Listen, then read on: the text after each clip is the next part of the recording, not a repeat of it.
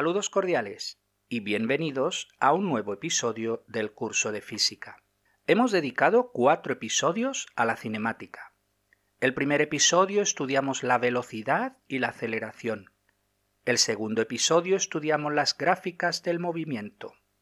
El tercer episodio fuimos al laboratorio para estudiar el movimiento.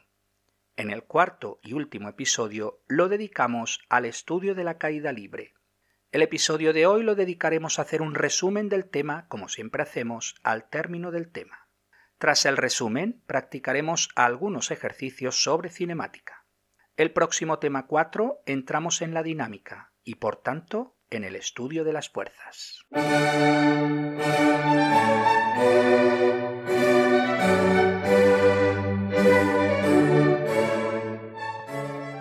La mecánica es la rama de la física que estudia el movimiento.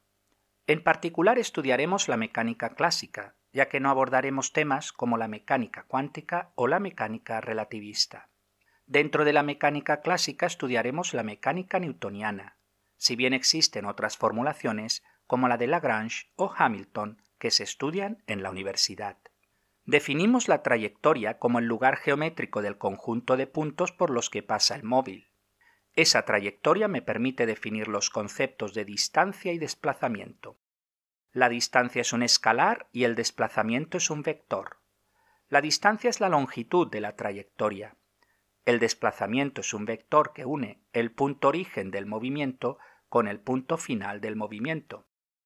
En el caso de un móvil que se mueve en línea recta y sin cambio de sentido, la distancia y el módulo del vector desplazamiento coinciden. Los anteriores conceptos me permiten definir la rapidez o celeridad y la velocidad. La rapidez es un escalar y la velocidad es un vector. Definimos la rapidez media como la distancia total dividido el tiempo total, mientras que la velocidad media es el vector desplazamiento dividido el tiempo total. Los valores medios son valores ponderados, esto significa que no necesariamente el móvil adquiere dicho valor en algún momento determinado de su trayectoria. Los valores momentáneos se conocen como rapidez instantánea y velocidad instantánea, pero su estudio requiere del conocimiento del cálculo. Por ejemplo, la velocidad instantánea se define como el límite de la velocidad media cuando el tiempo va a cero. Esa es precisamente la definición de la derivada del vector posición respecto al tiempo. Su estudio, por tanto, se trata en un curso de física con cálculo. Después introducimos el concepto de aceleración, que es un vector. La aceleración media se define como la velocidad final menos la velocidad inicial, dividido el tiempo total. El movimiento que estudiamos es el movimiento rectilíneo, esto es, no consideramos de momento cambiar la dirección. A finales del tema siguiente hablaré algo del movimiento circular, si bien este se estudia con detenimiento en el curso de nivel A2. Dentro del movimiento rectilíneo distinguimos dos casos. MRU, movimiento rectilíneo uniforme, la velocidad es constante y por tanto la aceleración es cero. MRUA, movimiento rectilíneo uniformemente acelerado, la velocidad no es constante y por tanto la aceleración es diferente de cero. Vimos cómo las gráficas nos ayudan a comprender mejor el movimiento. En el caso del movimiento rectilíneo uniforme, la gráfica distancia-tiempo es una línea recta. La pendiente de dicha recta nos da la rapidez del móvil. Si la pendiente es positiva, la rapidez es positiva, indicando que conforme pasa el tiempo, la distancia aumenta. Esto es, se aleja del origen. Si la pendiente es negativa, la rapidez es negativa, indicando que conforme pasa el tiempo la distancia disminuye, esto es, se acerca al origen. Siguiendo con el movimiento rectilíneo uniforme, la gráfica rapidez-tiempo es una línea recta horizontal, esto es, paralela al eje X. Dicho valor constante es precisamente el valor de la rapidez. La gráfica aceleración-tiempo es una línea recta que coincide con el eje X, indicando así que no hay aceleración, es cero. En cuanto a las gráficas del movimiento rectilíneo uniformemente acelerado, la gráfica distancia-tiempo no es una línea recta, sino una parábola. Para calcular la rapidez en un tiempo determinado, se dibuja la recta tangente a dicho punto de la curva. El valor de la pendiente de la recta tangente nos da el valor de la rapidez en dicho tiempo. La gráfica rapidez-tiempo es una línea recta. La pendiente de la línea recta coincide con el valor del módulo del vector aceleración. Este no cambia, puesto que la aceleración es constante. Finalmente, la gráfica aceleración-tiempo es una línea recta paralela al eje X. El valor constante coincide con el valor de la aceleración. De la gráfica rapidez-tiempo podemos calcular tanto la distancia como la aceleración. Recordad que la aceleración es siempre la pendiente de la recta tangente a dicho punto, mientras que la distancia recorrida es el área delimitada por la curva, el eje X y las líneas x igual a t1 y x igual a t2.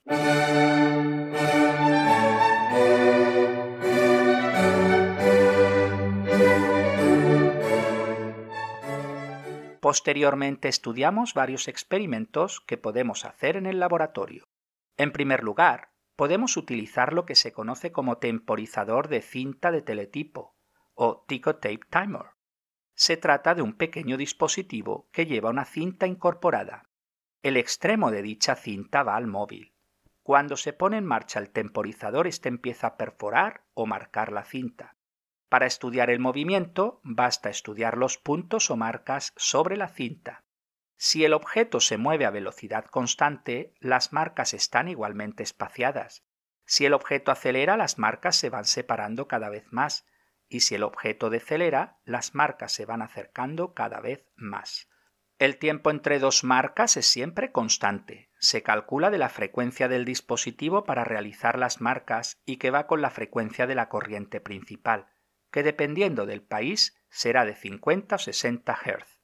Suponiendo que la frecuencia sea de 50 Hz, su inversa nos da 1 dividido 50 igual a 0.02 segundos, que es igual a 20 milisegundos. Así, el tiempo entre dos marcas es de 20 milisegundos.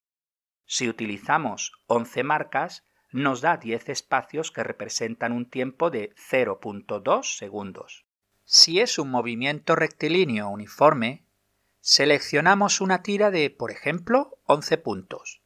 Se mide la distancia de la tira y se divide entre el tiempo, que es de 0.2 segundos. Si se trata del movimiento rectilíneo uniformemente acelerado, podemos cortar tiras de 6 puntos, que sabemos que representan 5 espacios. Y por tanto el tiempo total en cada una de las tiras es de 0.1 segundos. Podemos colocar cada tira una al lado de la otra para así dibujar una gráfica velocidad-tiempo.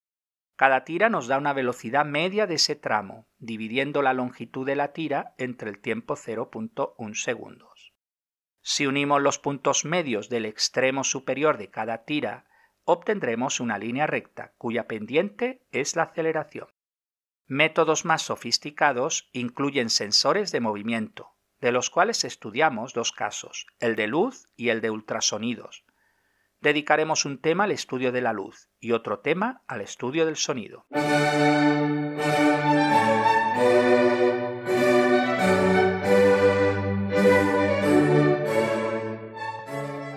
Estudiamos también la caída libre, que no es más que un caso particular del movimiento rectilíneo uniformemente acelerado en el que la aceleración vale 9.81 metros por segundo al cuadrado.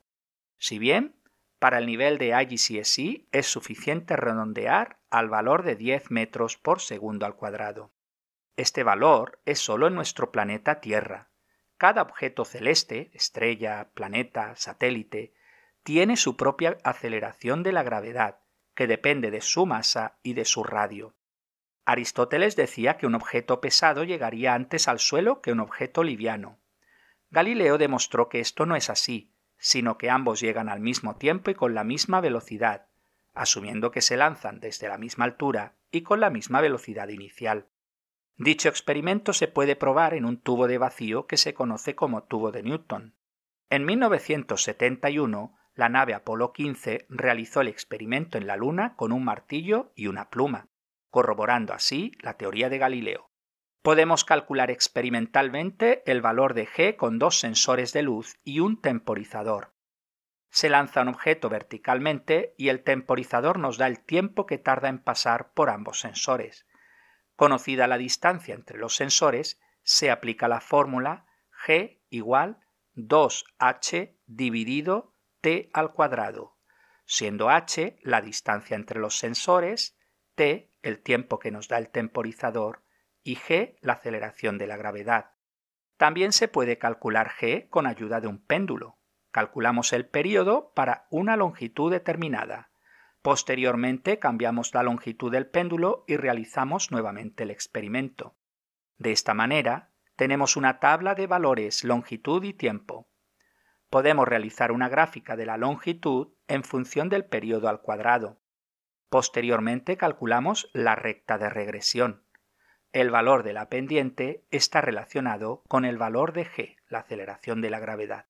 Finalmente, es importante conocer las gráficas del movimiento de caída libre en ausencia de aire, pero también con resistencia del aire. El caso de la ausencia de resistencia del aire es fácil, pues es lo ya estudiado de movimiento rectilíneo uniformemente acelerado. Así, la gráfica velocidad-tiempo es una línea recta que pasa por el origen, indicando que la velocidad crece indefinidamente, siendo la aceleración constante e igual a la pendiente de la recta. En cuanto a la gráfica aceleración-tiempo, tenemos una recta paralela al eje X, indicando que la aceleración es constante. Pero, ¿qué ocurre si tenemos resistencia del aire? En este caso, la gráfica velocidad-tiempo es una recta que empieza en el origen y con pendiente 9.8 metros por segundo al cuadrado. La recta se va inclinando paulatinamente, lo que implica que la aceleración disminuye, hasta que la recta se hace horizontal. Se ha llegado a un valor máximo de la velocidad, conocido como velocidad límite. La aceleración es cero. En el caso de la gráfica aceleración-tiempo, comienza con una recta horizontal en 9.8 metros segundo al cuadrado. La recta se va curvando hacia abajo hasta que la aceleración se hace cero. Y hasta aquí nuestro resumen del tema 3.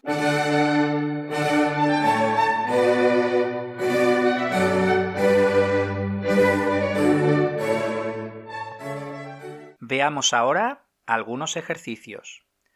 Ejercicio número 1. Una mujer camina hacia el parque local. La gráfica distancia-tiempo es la siguiente. Tomad nota que os haré preguntas sobre ella. El eje Y es la distancia y el eje X es el tiempo. En el eje X marcamos los puntos O para el origen y luego tres puntos A, B, C. En el intervalo OA dibujamos una línea recta que sale del origen y con pendiente positiva. En el intervalo AB, una recta paralela al eje X. En el intervalo BC, una recta con pendiente positiva. Por supuesto, se trata de una gráfica continua, es decir, que allá donde termina un movimiento es donde empieza el siguiente movimiento. Para las siguientes preguntas A, B y C, debéis de escoger una de estas palabras. Cero, constante, crece, decrece. Apartado A. Durante el intervalo de tiempo o A, 1. La distancia de la mujer desde el origen está creciendo. 2. Su rapidez es constante. B. Durante el intervalo de tiempo AB, 1. La distancia de la mujer desde el origen es constante. 2. Su rapidez es cero. C. Durante el intervalo de tiempo BC, 1. La distancia de la mujer desde el origen está creciendo. 2. Su rapidez es constante. Apartado D y último en qué intervalo de tiempo su rapidez es más grande. En el intervalo OA. Ejercicio número 2. Un hombre va al trabajo en coche. Conduce por carreteras locales y por autopista. Su gráfica rapidez-tiempo es la siguiente. El eje X es el tiempo y marcamos los tiempos O de origen, A, B y C. Y es la rapidez y marcamos el punto D. Intervalo OA. Dibujamos una recta que va desde el origen hasta el punto AD. Intervalo AB Dibujamos la recta I igual a D. Intervalo BC. Recta que empieza en el punto BD y termina en el punto C0. Para las siguientes tres preguntas A, B y C debéis de escoger una de estas palabras. Cero, constante, crece, decrece. Apartado A. Durante el intervalo OA, 1. La rapidez del coche está creciendo. 2. La aceleración del coche es constante. Apartado B. Durante el intervalo AB, 1. La rapidez del coche es constante. 2. La aceleración del coche es cero. Apartado C. Durante el intervalo BC, 1. La rapidez del coche está decreciendo. 2. La aceleración del coche es constante. Apartado D. El intervalo BC son 5 minutos. El punto D es 30 metros por segundo. La pregunta es, ¿Cuál es la distancia que ha viajado el coche en el intervalo BC? Puesto que tenemos una gráfica rapidez-tiempo, sabemos que la distancia es el área bajo la curva. En este caso, el intervalo BC y la recta delimitan un triángulo. Luego aplico la fórmula área del triángulo igual a un medio de la base por la altura. La base es el tiempo, que son 5 minutos pasados a segundos 5 por 60, 300 segundos. La altura es 30 metros por segundo. Luego la respuesta final es distancia igual a un medio de 300, que es la base, por 30, que es la altura. La respuesta final son 4.500 metros. Apartado E. ¿En qué intervalo de tiempo la rapidez media del coche es mayor? La respuesta es en el intervalo AB, ya que la rapidez media en este caso es de 30 metros por segundo.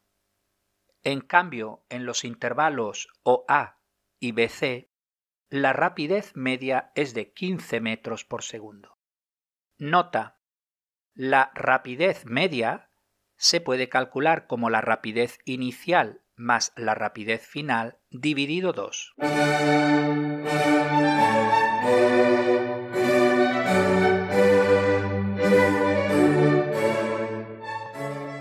Ejercicio número 3. Una piedra se deja caer desde el reposo. ¿Cuál es su rapidez? A. Después de un segundo. Velocidad es igual a aceleración por tiempo. 10 por 1 nos da 10 metros por segundo. B. Después de dos segundos. La velocidad es la aceleración por el tiempo. 10 por 2, 20 metros por segundo. C. Después de 5 segundos. Velocidad igual aceleración por tiempo. 10 por 5, 50 metros por segundo. Ejercicio número 4. Se lanza una piedra hacia abajo con una rapidez inicial de 20 metros por segundo. ¿Cuál es su rapidez? A. Después de un segundo. Aplicamos la fórmula V igual V0 más A por T. Velocidad inicial 20 más 10 por 1 y eso nos da 30 metros por segundo. B. Después de 2 segundos. V igual a 20 más 10 por 2 igual a 40 metros por segundo. C. Después de 5 segundos. V igual a 20 más 10 por 5 igual 70 metros por segundo. Ejercicio número 5. Se lanza una piedra hacia arriba con una rapidez inicial de 20 metros por segundo. ¿Cuál es su rapidez? Apartado A, después de un segundo. V igual a 20 menos 10 por 1, igual 10 metros por segundo. B, después de dos segundos. V igual 20 menos 10 por 2 igual 0 metros por segundo. C. Después de 5 segundos. V igual 20 menos 10 por 5 igual menos 30 metros por segundo. El menos es la dirección, así que si os pregunto la rapidez podéis decir 30 metros por segundo. Ejercicio número 6. Una pequeña bola de acero se lanza desde un balcón. Ignorando la resistencia del aire, ¿qué frase es la que describe mejor su movimiento?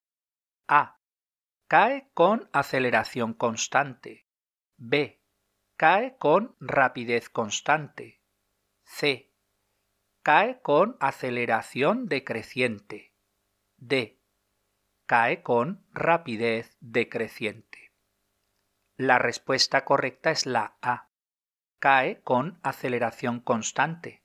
Ya sabemos que el valor de dicha aceleración es de 10 metros por segundo al cuadrado. Ejercicio número 7. Cuatro estudiantes tratan de explicar lo que significa la aceleración. ¿Qué estudiante hace una afirmación correcta? A. Está relacionado con el cambio de la rapidez de un objeto. B. Es la distancia que un objeto recorre en un segundo. C es la fuerza que actúa sobre un objeto dividido por la distancia que recorre en un segundo. D. Es la fuerza que actúa en un objeto cuando se deja cerca de la Tierra. La respuesta correcta es la A. Está relacionado con el cambio de la rapidez de un objeto. Y hasta aquí el episodio de hoy. Muchas gracias por su atención y hasta el próximo día.